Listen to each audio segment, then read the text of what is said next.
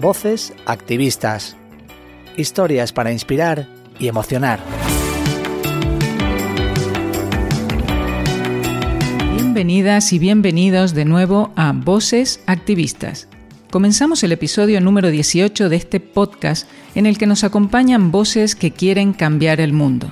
Y seguimos hablando de salud mental y bienestar emocional de la mujer. En este caso, queremos destacar la importancia de visibilizar estos problemas y lo positivo que puede llegar a ser que mujeres conocidas, con miles de seguidoras, verbalicen, comuniquen y ayuden a normalizar este tema contando sus experiencias. Soy María José Aldunate, responsable del Servicio de Asistencia Psicológica y Atención al Duelo en DKV Seguros. Nuestra invitada de hoy es Alma Andreu, conocida como La Forte. Ella se define como perioartista y se mueve como pez en el agua en cualquier ámbito de la comunicación. El podcast, la radio, la televisión, la prensa o las redes sociales. Es autora del libro La vida de las cosas pequeñas. En la actualidad presenta los podcasts Patio de Vecinas y Sí, es lo que parece. Desde hace unos años ha hablado abiertamente de sus problemas de ansiedad y de cómo ha influido esto en su vida.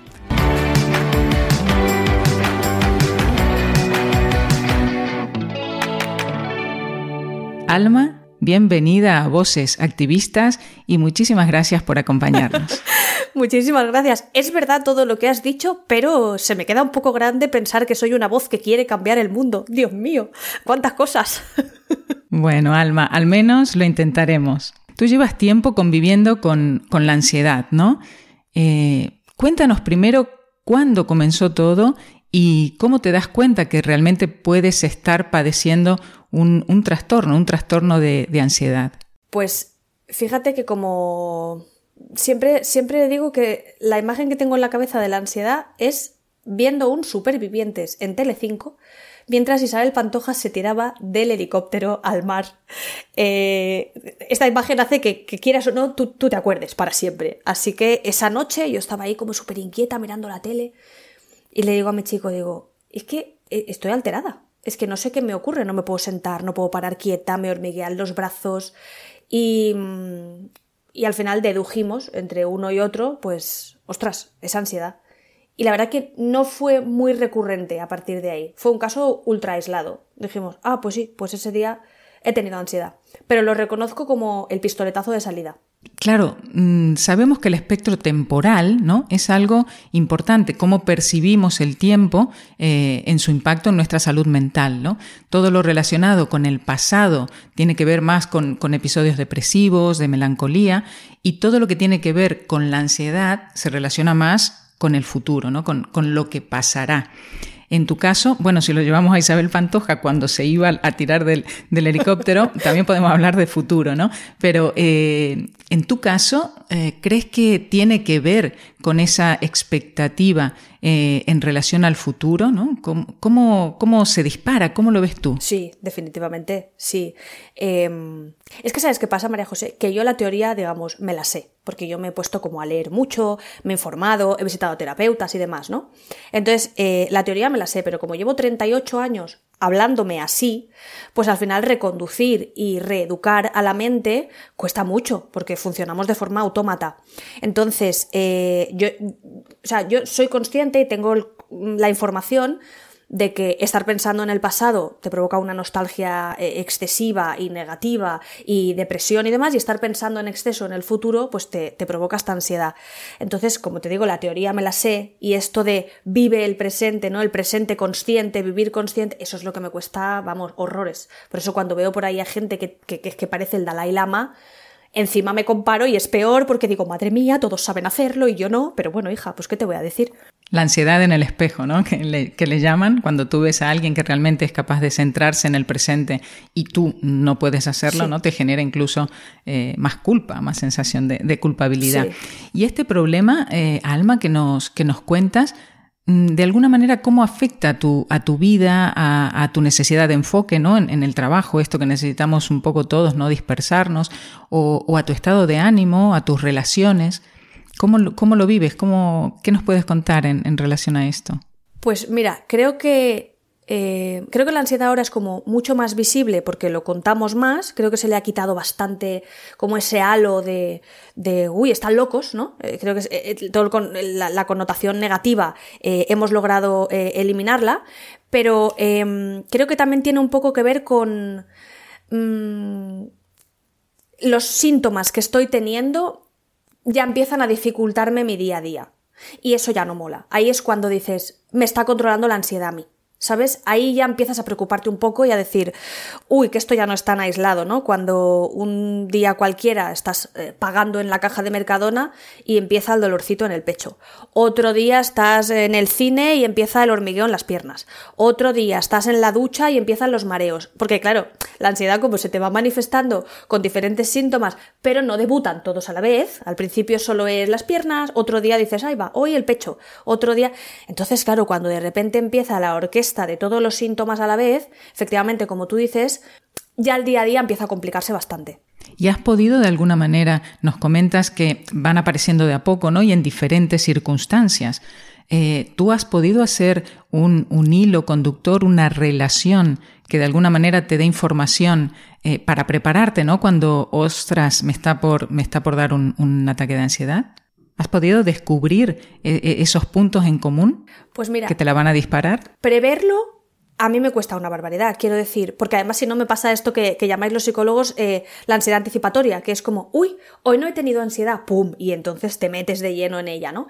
Preverlo, no sé, soy incapaz pero sí, con ayuda precisamente de, profesionales, me he dado cuenta de que sí, como tú dices, hay un pensamiento en segundo plano de insuficiencia, de multitasking, de querer llegar a más, de ambición, de mm, pues superwoman, ¿no? Que eso es lo que yo creo que me genera el nunca soy suficiente, eh, yo quiero más, tengo que llegar a más, te comparas y todas pueden más que tú. Entonces, creo que eso es lo que me hace eh, al final perder el foco no darme cuenta de lo que estoy logrando yo, de agradecer lo que estoy haciendo yo, de ser consciente de lo que estoy haciendo yo. Y entonces, claro, cuando empiezas a mirar a tu alrededor, ya viene el disparate y esto tampoco vamos a echar balones fuera, pero creo que en parte también viene, evidentemente, porque yo trabajo con redes sociales y estás todo el tiempo viendo qué se consigue a tu alrededor.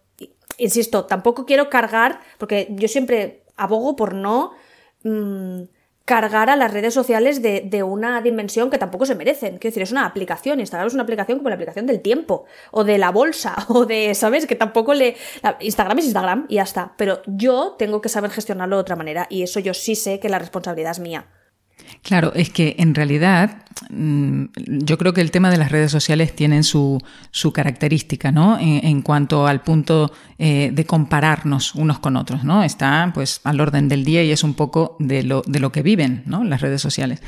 Eh, pero fíjate, los datos reflejan una realidad que es, es, preocupante y es la que es. Y es que casi cerca de un 7% de la población española eh, está diagnosticada con ansiedad y un porcentaje similar eh, de depresión, ¿no?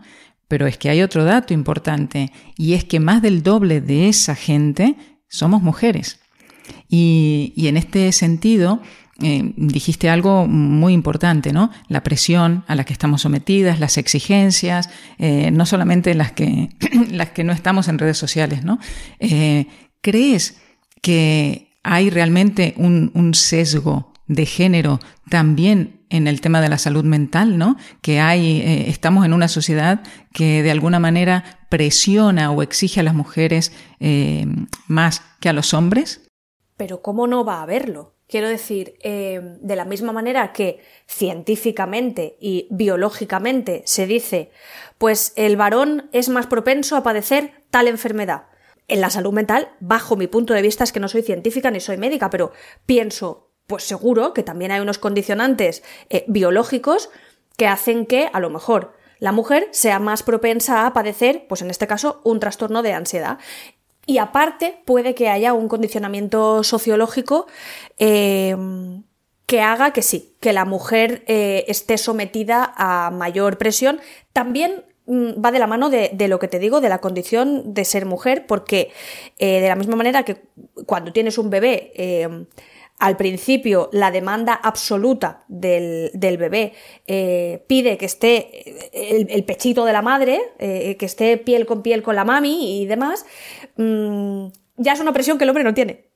Entonces, claro que van de la mano tanto la, la, condición biológica de sexo, de ser hombre o mujer, con unas presiones eh, mayores o menores. Yo pienso que sí, que igual estoy equivocada, pero mi punto de vista es que sí, sí que influye. Muy bien. Y comentabas eh, el tema de la importancia de la ayuda profesional, ¿no? Que, que, en algún punto entiendo que tú también la has recibido o la recibes, ¿no? Eh, sabes que últimamente se está hablando mucho del tema de la salud mental, que está pues en, todas las mesas, eh, incluso en la política. Eh, pero es verdad que siguen habiendo ámbitos en, en la que todavía hay cierto prejuicio en relación a ir al psicólogo, ¿no? Ir a terapia. Esto, mm, ¿tú cómo lo ves? ¿Crees que hemos evolucionado? ¿Crees que la cosa está cambiando? ¿Crees que hay mucho que cambiar aún?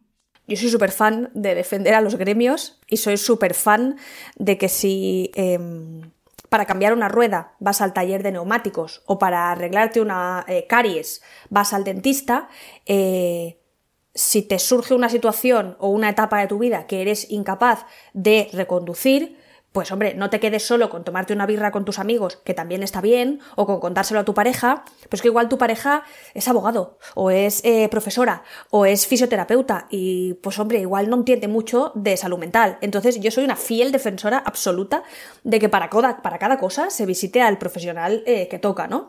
Y también soy una fiel detractora de esa corriente que hay ahora en redes sociales de contarle a la gente cómo tiene que hacer sus cosas y los coaches de palo que digo yo y demás. Hay muchos buenos, pero hay otros que dices, deja de vender humo y de engañar a la gente y vete a un profesional colegiado con sus estudios y demás, porque em, es que si no acabaremos todos peor. Entonces, eh, creo que se está visibilizando y se está normalizando y se está democratizando el hecho de ir al psicólogo. Me está encantando cuantísima gente mm, tipo Dani Martín o tipo Ángel Martín, eh, tipo Angie Fernández, que están diciendo, señores, es que yo visito a mi psicólogo y es lo mejor del mundo, o visito a mi psiquiatra y gracias a Dios que me ayudó en su día con la medicación. Claro, cariño mío, pues como si te duele la cabeza, te tomas un ibuprofeno, si es que no pasa nada. Efectivamente. Incluso eh, creo que es importante no esperar a que el trastorno se desarrolle o no esperar a tener un trastorno para eh, acudir ¿no? a, a, tu terapia. Yo vengo de un país en el que es absolutamente normal ir a terapia, ¿no? como ir al gimnasio, eh, de manera tal que recuerdo que cuando una de las primeras personas que conocí aquí en, en Barcelona me preguntó, mm, ¿y tú para qué, para qué vas a terapia? ¿no? Y yo le contesté que para tener una vida más consciente, ¿no? Estamos, estamos en una rueda en la que, tú lo dijiste, vamos actuando de manera mecánica, ¿no? La vida nos va llevando en lugar de llevar nosotros nuestra propia vida. Y me parece importante, así como cuidamos nuestro cuerpo, vamos al gimnasio, pues tener un espacio en el que podamos hablar eh, con un profesional de nuestros miedos, de nuestras, de nuestras frustraciones, de, bueno, es importante y creo que aporta mucho a nuestra, a nuestra salud mental. Sí, coincido, coincido absolutamente contigo. Eh, bueno, son muchas las personas, ¿no? Como tú, eh, personas conocidas que has mencionado también, que últimamente hablan de forma abierta de sus propios problemas de salud mental, ¿no? Eh, ¿Tú crees que esto ayuda o incluso te ayuda a ti a seguir hablando de, de estos temas? ¿Crees que, hay personas que te siguen, que se han podido ver reflejadas o recibes mensajes de tus seguidoras ¿no? que, te expresan eh, este tipo de, cuestiones en relación a su propia salud mental? Sí, Totalmente, sí. Em, y además, eh, como, como, dices tú, ¿no? En la primera parte de la pregunta, eh, a mí me ha, me ha, enamorado de nuevo, por ejemplo, de Dani Martín, cantante del Canto del Loco. Em, porque claro, cuando era jovencita, cuando era adolescente, pues sí, muy fan del canto del loco, todo bien, el cantante, ah, mira los que monos, ya está. Pasa el tiempo y el personaje ah, me, me, me, cuesta un poco más de tragar, ¿no? Acaba por caerme un poco regu, digo, este chico. Y ahora eh, ha mostrado su vulnerabilidad y ha levantado la mano y ha dicho, madre mía, yo he tenido unos altibajos en mi vida y me ha reconquistado, me ha vuelto a conectar con él, ¿no? Y creo precisamente que la vulnerabilidad es lo que más te hace conectar con todo el mundo porque nadie es Superwoman y nadie es Superman. Entonces, eh, el que viva levitando en un estado de paz absoluta, donde todo es correcto, donde bebe dos litros de agua al día, donde duerme ocho horas, donde lee cada día mínimo mm, diez páginas, donde hace 14.000 pasos, chico, es que no existes. es que no existes. Entonces, justamente el hecho de verte también reflejado, la comparación tiene su parte negativa y su parte positiva, que viene la identificación y es como, no, mira, eh, que a esta persona, ayer estaba Leonard Walding también hablando en, en, la SER y justo decía lo mismo, decía, es que a mí viene gente a saludarme cuando estoy cenando por ahí, a lo mejor a saludarme, oye, me ha encantado tal peli o tal serie, y, y si a lo mejor mmm, les ves nerviosos, les dices, uy, yo también me pongo nerviosa, y Leonard Walding dice, me miran como si yo no me pusiera nerviosa. Dice, claro que sí, y claro que tengo miedos, y claro que se me hacen bola estas situaciones, pero de verdad es que lo primero que somos es personas. Da igual que seas actriz o que seas eh, psicóloga, ¿sabes? Lo primero es que somos personas. Y, y a partir de ahí, pues prácticamente todos con, con las mismas taras. Justamente eh, en el episodio anterior de Voces Activistas hablábamos con, con, una experta y que justamente nos comentaba que mm, en realidad la salud mental no tiene que ver con estar siempre bien, ¿no? Con esta, esta cuestión que comentas tú, esta presión por ser feliz todo el tiempo y ser perfectos, sino justamente por entender que también hay momentos mmm, tristes, momentos malos y que la salud mental también tiene que ver con atravesarlos de manera eh, sana, sí. ¿no? Sabiendo que eso eh, de alguna manera acabará o lo podremos, podemos contar con las herramientas necesarias para atravesarlo, pero no se trata de no atravesarlo, sino justamente de transitarlo de manera de manera sana, ¿no? Sí, justo la, eh, la psicóloga hace, hace unos días me decía, pues estoy muy contenta porque veo que te siguen sucediendo cosas, ¿no? Pero las enfrentas y las solventas. Y claro, yo decía, hostias, es verdad es que no se trata de que no pasen cosas, porque nos van a pasar cosas a todos. Quiero decir, fallece un familiar, eh, el trabajo va mejor o peor, eh, la vida en pareja, eh, la vida familiar, padres, madres, hijos. No se trata de que no pasen cosas, es que cosas van a ocurrir, se trata de que las sepas llevar. Y dije, ostras, pues es verdad, eso se consigue, como dices tú, ¿no? de la forma sana de, de transitarlos. Efectivamente. Y en, y en, tu caso, volviendo a tus, a tus episodios eh, y hablando también del tema de, la terapia y de los recursos, eh, ¿qué herramientas tienes tú eh, cuando sientes que te está por venir o de repente aparece ¿no? alguno de los síntomas que nos comentas para de alguna manera mm, neutralizarlos o aplacarlos o tú misma tranquilizarte? Pues he tenido varias vías de escape, ¿no? Desde yo rompo una lanza a favor, no sé si esto, madre mía, igual eh, me llueven los cuchillos, pero yo la medicación creo que durante un tiempo determinado, pautada por un profesional, quiero decir, ¿por qué no? Mm, otra cosa es que sea tu modus vivendi, otra cosa es que sea eh, a demanda, que sea sin control, que, pero, ni mucho menos digo automedicación, a por todas, no, pero de una manera con sentido común y bajo un, un, una eh, posología de un médico, eh, ¿por qué no? Eh, luego también, evidentemente, la visita recurrente y de forma habitual y consciente a un psicólogo. Digo consciente porque no vale la pena que alguien te diga, vete al mío o te pago yo la consulta. No, si no quiere ir, no va a valer para nada y va a ir de culo en vez de de cara. Entonces no vale para nada. Eh, otra cosa que me ayuda mucho, que afortunadamente toco madera, la ansiedad no me quita el sueño. Entonces, por lo menos, cuando duermo, sé que luego me levanto y digo, ves, ya se me ha pasado. No era un infarto, no era un ictus. E-, estoy bien, ¿no? Mm, yo que sé, una ducha también me ha servido muchas veces. Hay veces que a lo mejor estoy yendo a una quedada con amigos y digo, madre mía, qué ansiedad tengo. Entro en el, mm, ya en la quedada con los amigos y tal, y al rato digo, ¡Ah! se me ha ido todo. Posiblemente es salir un poco de esa observación extrema que estás teniendo de todos los síntomas, oh Dios mío, ¿no?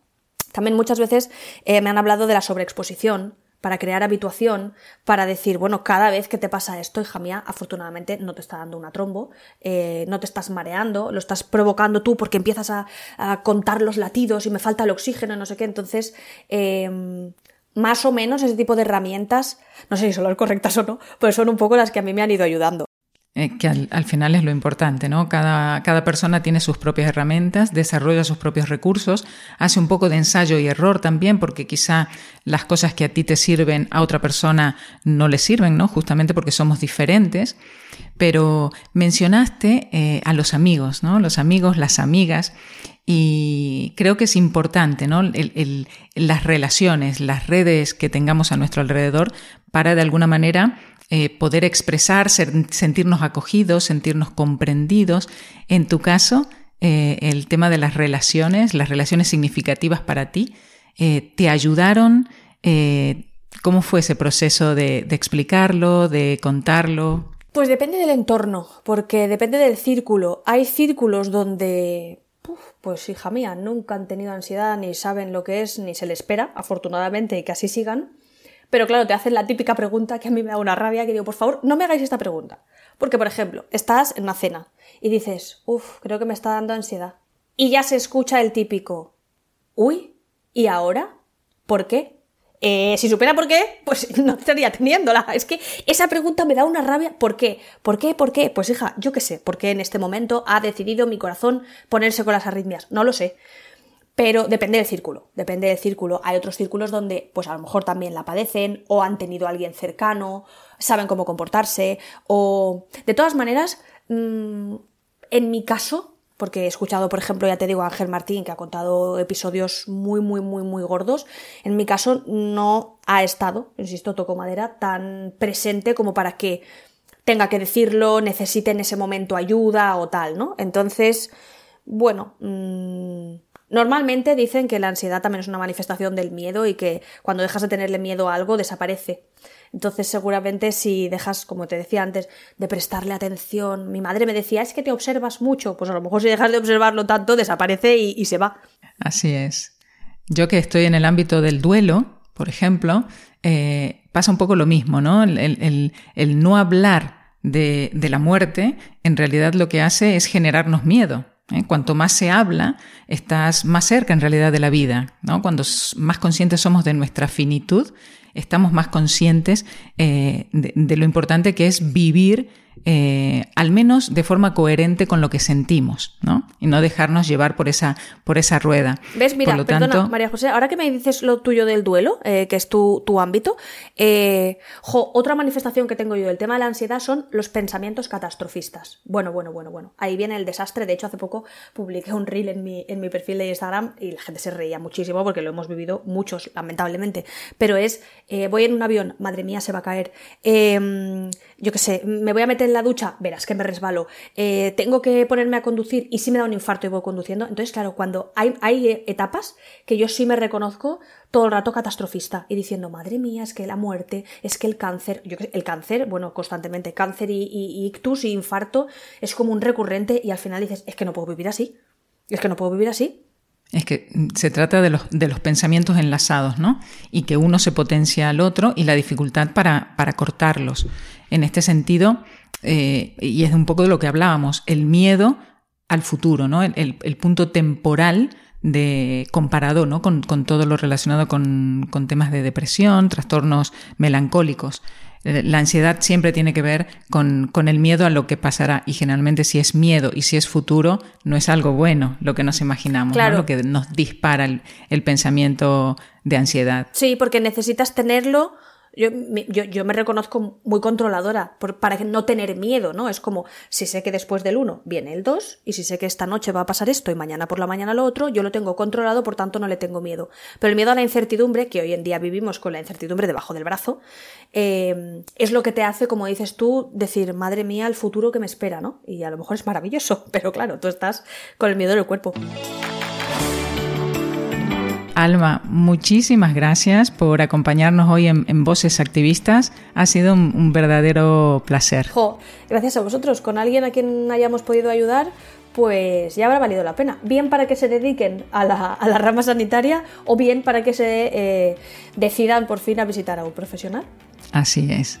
Concluimos aquí este episodio de Voces Activistas, esperando que la historia de La Forte y sus testimonios sirvan para que más mujeres den el paso y busquen ayuda si sienten que están teniendo un problema que afecta a su salud mental, pero también que sirva para que seamos más conscientes que estos problemas son un síntoma de una sociedad que tiene mucho que cambiar un tema del que seguiremos hablando en este podcast. Gracias a todos y todas por escucharnos y hasta la próxima.